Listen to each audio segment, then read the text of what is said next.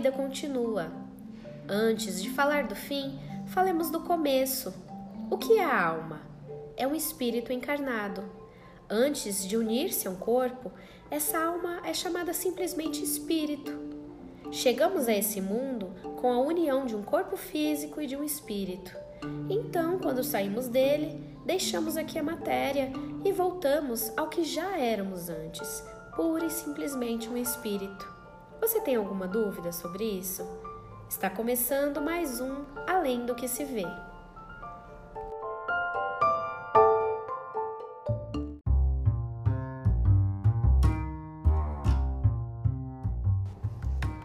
Olá, senhoras e senhores, meninos e meninas e todos que estiverem nos ouvindo. Este é o podcast Além do que se vê, uma produção da Associação Espírita Lar Maria de Lourdes. Aqui iremos dialogar sobre os mais diversos temas da vida, procurando um olhar mais atento sobre os acontecimentos, um olhar além do que se vê. E o tema desta edição é A Vida Continua. Participam conosco, eu com essa voz fanha e gripada que vos fala, Talita. Eu, Marcelo. E eu, Eliane.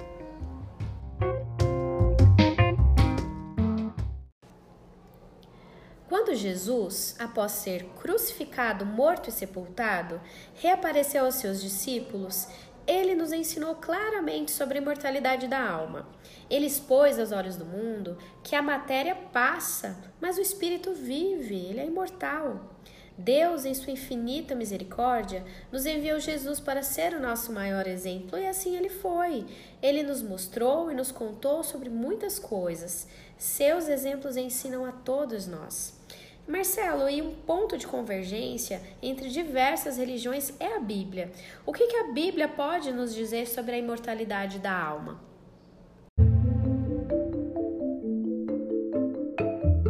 A doutrina espírita também encontra seus fundamentos na Bíblia e vai adiante com o Evangelho segundo o Espiritismo, que traz os ensinamentos bíblicos, os ensinamentos de Jesus, acrescido de explicações dos Espíritos, facilitando nossa compreensão. Há muitos trechos da Bíblia que fundamentam a imortalidade da alma. Para quem deseja pesquisar, há trechos como, por exemplo, em Eclesiastes 12:7, e o pó volte à terra como era, e o espírito volte a Deus que o deu, se referindo então né, que ao corpo volte, o pó do corpo volte à terra e o espírito a Deus, para existência. Um outro trechinho que a gente traz é João 14:2 na casa de meu pai há várias moradas. Se não fosse assim, eu vos teria dito: Vou preparar-vos o lugar. Um outro trecho que a gente encontra é Marcos, de que vai de 2 a 9, mas eu pego só a partezinha que é Marcos 9, 4.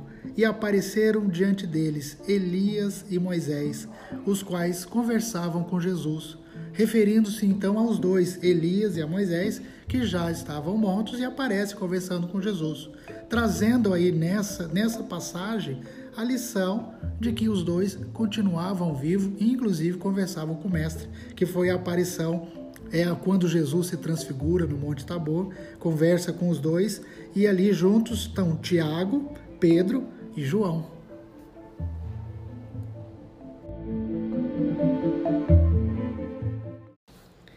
E Talita, é muito válido ressaltar que não são apenas os religiosos que tratam desse assunto. A ciência também se dedica a pesquisar sobre a vida após a morte e já existem muitas comprovações científicas nesse tema. O que você pode nos dizer sobre isso?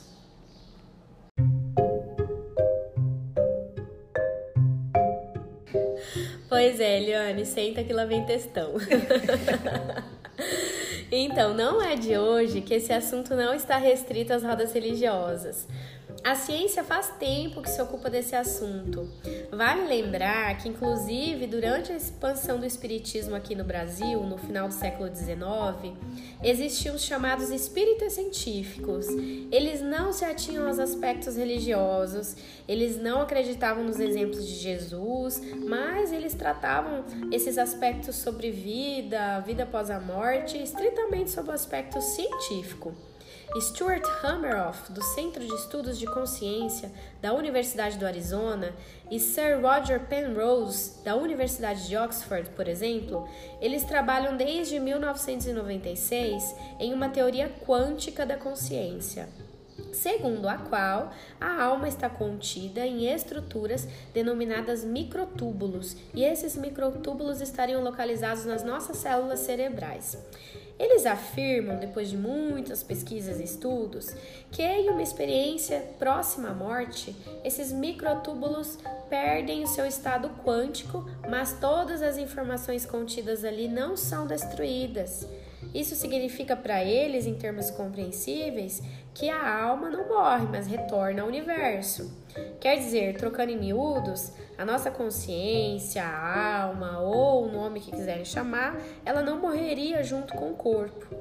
Nos primórdios do século XX, a física quântica veio justamente derrubar as últimas fronteiras entre o energético e o material. E a gente não pode mais falar do invisível como sendo algo místico, porque os conceitos científicos, eles dão amparo a esses fenômenos. Eles revelam que o que muitos chamavam, ainda chamam, né, de sobrenatural, são apenas fenômenos naturais, são fenômenos em conformidade com as leis da ciência, com as leis da natureza. Tem outro exemplo que a gente pode citar aqui, que é o livro Muitas Vidas, Muitos Mestres. Ele já vendeu mais de 2 milhões de cópias no mundo todo. Um psiquiatra pesquisador consagrado, Dr. Brian Weiss, viu as suas crenças, a sua carreira virarem pelo avesso quando ele começou a tratar uma paciente chamada Caterine. Ela tinha fobias e tinha crises de ansiedade e ele aplicava a hipnose nela e eles não estavam conseguindo chegar a resultados. Ele começou a ficar intrigado com aquilo, né?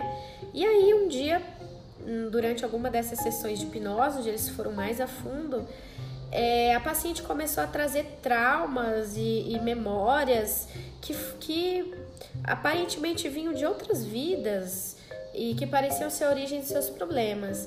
E aquilo intrigou muito o médico. Ele era muito cético, então, e ele não acreditava que, né, em reencarnação, que pudesse existir outras vidas.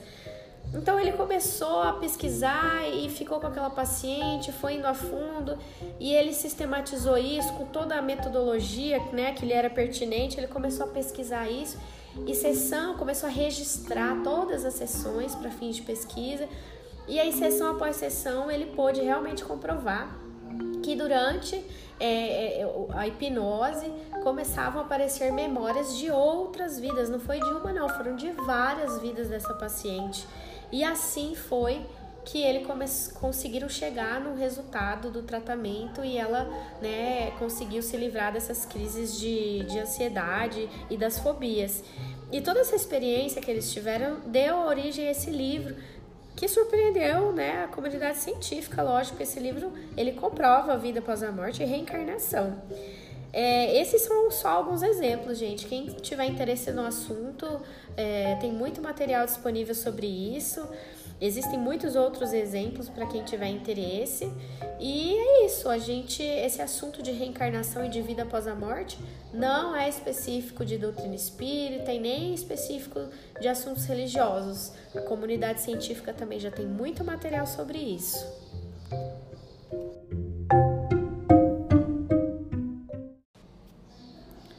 Pois é, isso tudo só nos faz concluir então que, quer seja pela religião ou pela ciência, as pessoas não podem ignorar todos os caminhos que nos levam a saber que a vida continua sim e que o que chamamos de vida vai muito além desse corpo físico em que a gente se encontra hoje.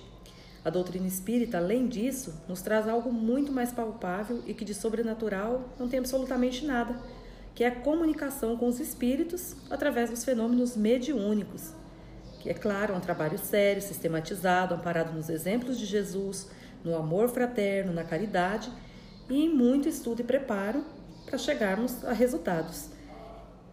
E que elimina qualquer dúvida sobre a imortalidade da alma. E, gente, é muito bom ter a certeza de que a vida continua. É muito bom.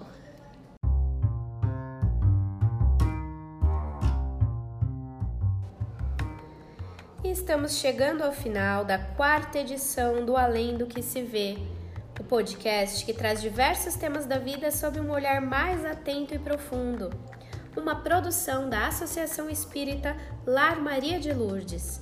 Nossos agradecimentos aos participantes de hoje, ao cafezinho e lanche da equipe da cozinha, às preces e apoio de produção da Uziene, da Luísa, aos nossos anjos da guarda, aos nossos amigos e benfeitores espirituais que nos auxiliam, ao nosso Mestre Jesus, fonte inesgotável de inspiração, e a todos os envolvidos. Quer saber mais sobre a gente? Tá fácil. Acesse www.facebook.com/larmariadelurgescv. A nossa casa está localizada aqui na Avenida Santa Teresa, 893, bairro Jupiara, em Campo Verde, Mato Grosso. Pesquisa, roteiro e edição de som, Núcleo de Comunicação Social, Instituto da Divulgação. Valeu e até a próxima edição. Fiquem agora com a mensagem Mortos Amados, de Emmanuel com psicografia de Chico Xavier. Um abraço!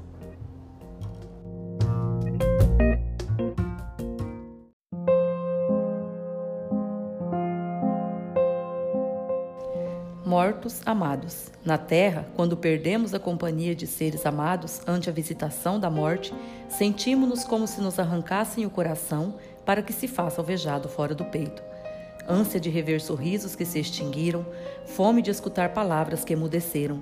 Se várias semelhantes sombras de saudade e distância, se o vazio te atormenta o espírito, acerena-te e ora, como saibas e como possas, desejando a paz e a segurança dos entes inesquecíveis que te antecederam na vida maior.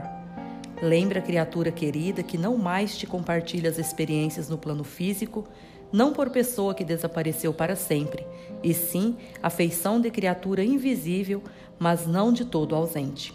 Enfeita-lhes a memória com as melhores lembranças que consigas enfileirar e busca tranquilizá-los com o apoio da tua conformidade e de teu amor. Se te deixas vencer pela angústia, ao recordar-lhes a imagem, sempre que se vejam em sintonia mental contigo, ei-los que suportam angústia maior, de vez que passam a carregar as próprias aflições sobretaxadas com as tuas. Chora quando não possas evitar o pranto que se derrama da alma.